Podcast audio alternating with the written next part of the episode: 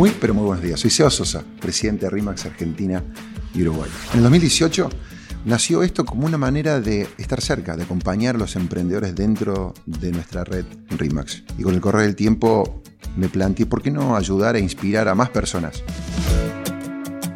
Así que nació este podcast, Emprende con propósito, contando mis errores mis aciertos como emprendedor, como empresario, como persona que enfrenta los mismos desafíos que vos.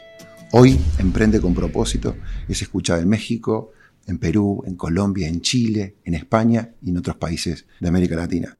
Y a lo largo del tiempo hemos ido sumando también la historia de otras personas que comparten nuestros valores, nuestros ideales y este propósito.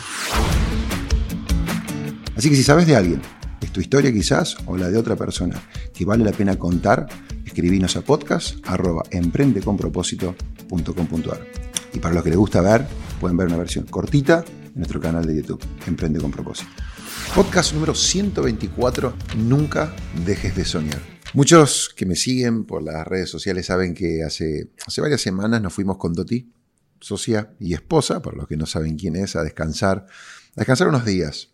Y en esta oportunidad dijimos, ¿por qué no, por qué no nos quedamos por acá, cerquita, en el barrio, como quien diría? Y decidimos viajar dentro de nuestro país y fuimos a, a la provincia de Corrientes. Daría la sensación que Corrientes fabrica los mejores atardeceres del mundo. Divino. Y, me, volví con, me volví con esta historia que quisiera compartir con ustedes. Les cuento un poquito el lugar para que se imaginen, ¿no? Y, te encontrás con una suerte de, de, lodge, de, cabañas, ¿no? Y te dan una serie, como que te arman un itinerario, ¿no? Sabíamos que íbamos a un lugar distinto, en el sentido que vos estás en el medio de los esteros, que ibas a a hacer avistaje quizás de pájaros o animales. Y, pero acá como que no, es como que te arman todo y te, preparan la rutina. Así que todos los días, los cuatro días que estuvimos ahí, eh, teníamos un tour. Un solo día hicimos un poquito de fiaca. No había internet en los cuartos, con lo cual también eso, viste, volver a tu habitación, no había tele tampoco, no había tele, no había internet. Entonces era leer, charlar con tu mujer, viste, y, tomar mate, viste, no sé, te dormir. Entonces, la verdad que distinto. Los esteros de Liberá, les cuento un poquito, el estero de Liberá es el segundo eh, más grande del mundo, humedal más grande del mundo, el segundo, superado solamente por uno en Brasil, 12.000 kilómetros, y vos tuvimos el privilegio, también lo habíamos hecho, volamos una avionetita por arriba, lo que ves es agua, agua y, diríamos en Córdoba yuyo, ¿no es cierto? O sea, verde que, que crece entre el agua. Y mi consejo yo les daría, yo súper recomiendo que vayan, Vayan en invierno, como decimos nosotros, porque si vas en verano te llevan a upa los mosquitos y el calor, o sea, te, te, derretís. Y el primer día que llegamos, salimos a caminar, salimos a caminar y a recorrer la propiedad. Y todo impecable, todo en su lugar, las instalaciones, qué sé yo, pero fuimos a recorrer, fuimos a hacer caminatas. Y te empiezan a contar de qué, de qué trata el lugar. No es simplemente un hotel en los medios de los, los esteros. Y termina este, este tour, esta caminata, en un lugar que podría parecer desde afuera, parecía como si fuera una capilla, pero no es una capilla, en su momento fue una escuelita que construyó eh, Douglas, el, quien había comprado esta propiedad hace un tiempo, y era una escuelita donde podían estudiar los, hijos de, quienes trabajaban en el lugar. Y ahí en ese, en ese lugar nos ponen una pequeña película donde nos cuentan de qué se trataba este proyecto. Y ahí es donde empecé a entender la visión de este, de este matrimonio, si bien algo habíamos leído. Entonces, Douglas, Douglas Tompkins, él fue el fundador de una marca que creo que todos conocemos, y algo de North Face seguramente que tenemos eh, todos en casa. Creó entre tantas cosas hasta que, hasta que lo hicieron ellos por primera vez, las carpas siempre tenían como el, el palito en el medio. Vino el señor este y básicamente hizo estas cuestiones de las carpas tipo iglú, y, entonces vos tenés mayor comodidad. Y su mujer, Christine. Ahora, Christine, fíjate por lo loco, ¿no? Christine, el CEO de otra marca, competencia, en algún punto, de North Face, que era Patagonia, eh, y, dos personas exitosas en los negocios, muy, muy apasionados por, por, por el outdoor, por la vida afuera, ¿no es cierto?, allá afuera. Entonces, 1990 ellos empiezan a comprar tierras en el sur de Chile venden sus, empresas, dejan su, trabajo, sus proyectos y se empiezan a dedicar un poco a este, a este mundo, a, la, ecología. Y, era un poco loco esto porque ellos compraban la tierra y lo que hacían es que sacaban el, ganado, sacaban la explotación que se estaba haciendo hasta ese momento en las tierras y, de alguna manera la gente no, no, entendía, la gente alrededor no entendía nada. Ellos, como, ¿cómo que estás sacando el ganado? ¿Cómo, ¿Qué es lo que vas a hacer? Y de pronto alguien nos invita a que vengan a Argentina. Primero van a la zona de, digamos, Salta, Jujuy, por ahí, y después les llega, en ese mismo viaje, hace un viaje también a Corrientes. Si sobrevuelan la parte de los esteros, aterrizan los esteros, y Douglas de alguna manera se siente atrapado, se siente atrapado por los esteros del Libera.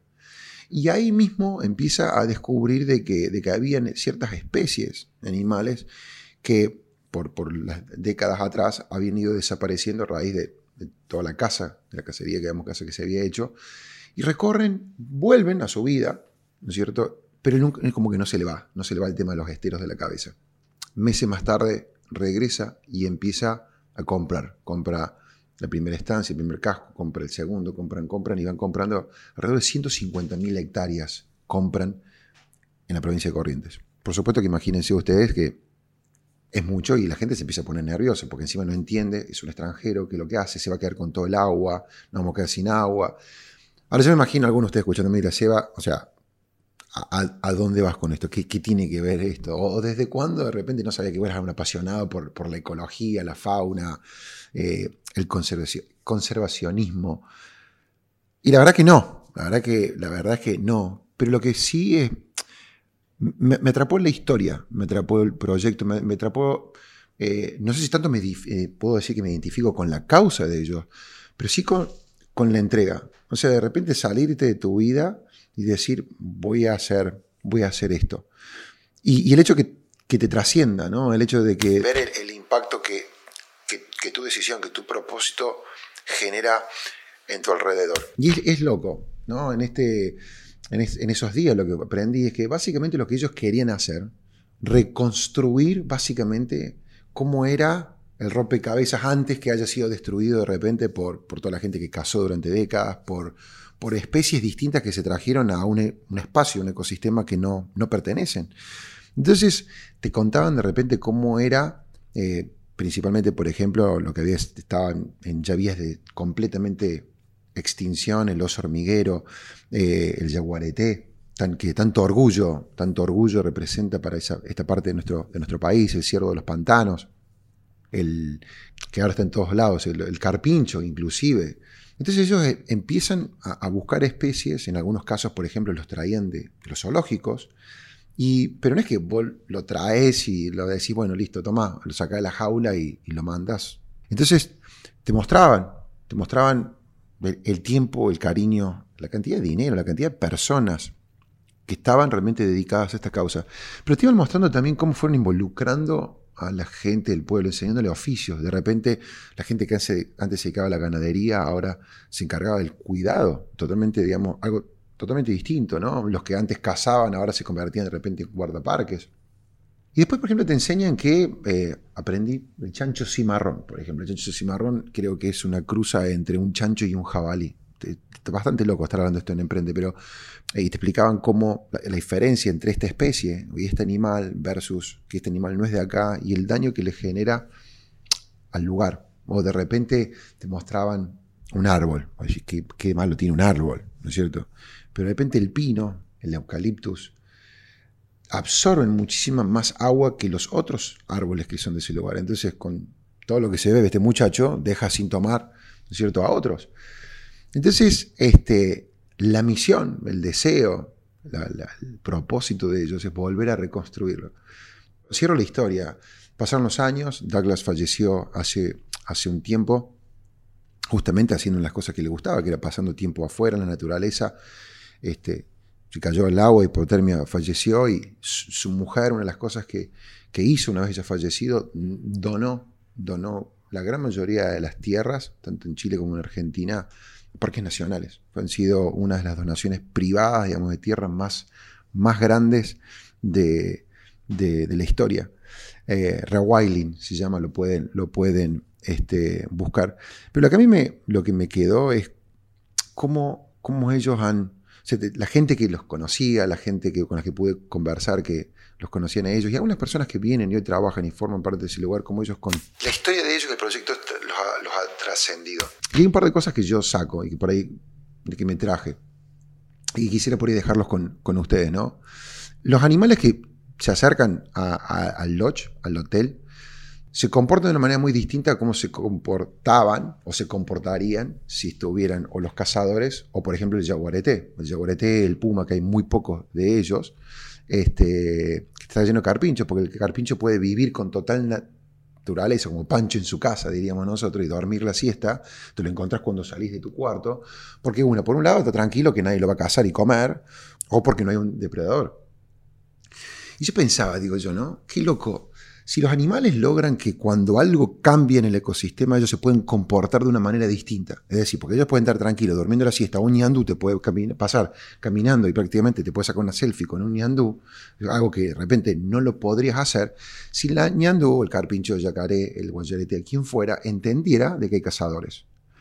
Y me llevo a pensar, digo yo, que nosotros en algún punto también nos comportamos como nos comportamos porque nuestro ecosistema cambió.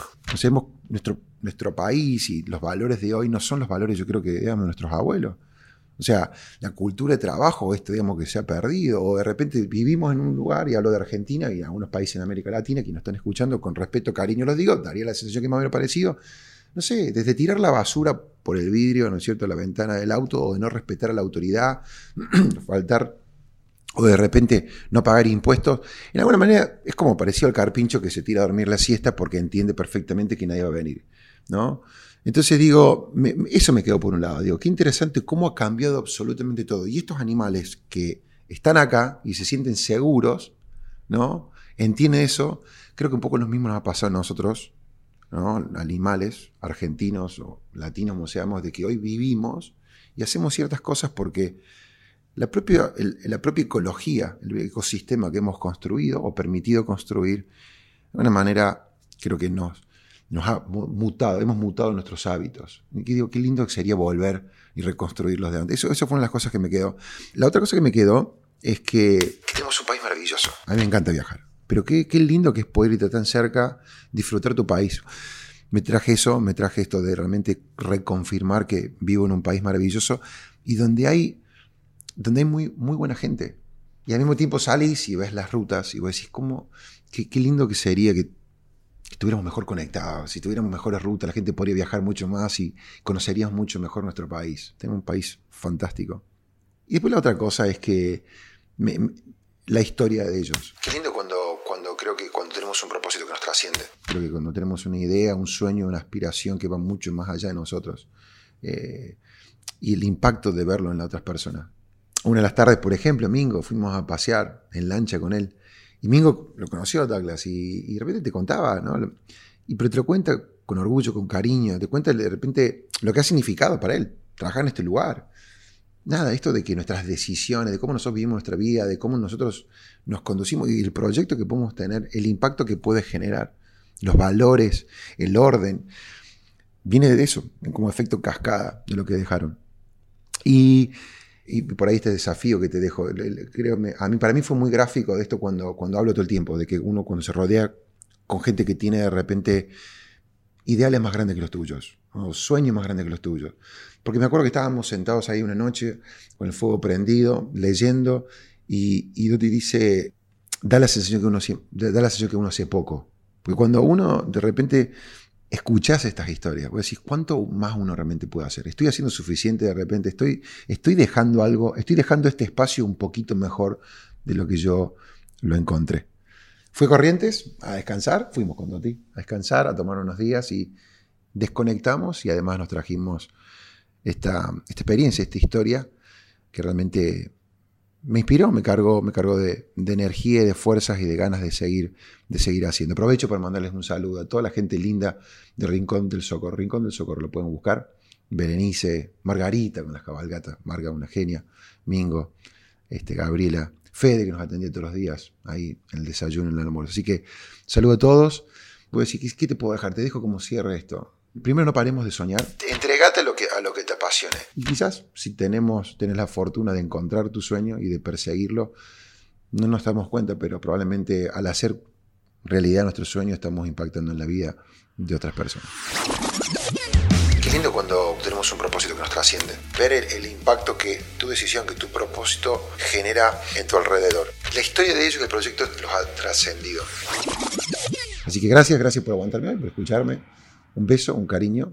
Si te gustó esta historia, escribinos, decime qué, te quedó del Jaguarete y de esta historia de Corrientes. Un beso grande, Seba Sosa y esto fue Emprende con propósito.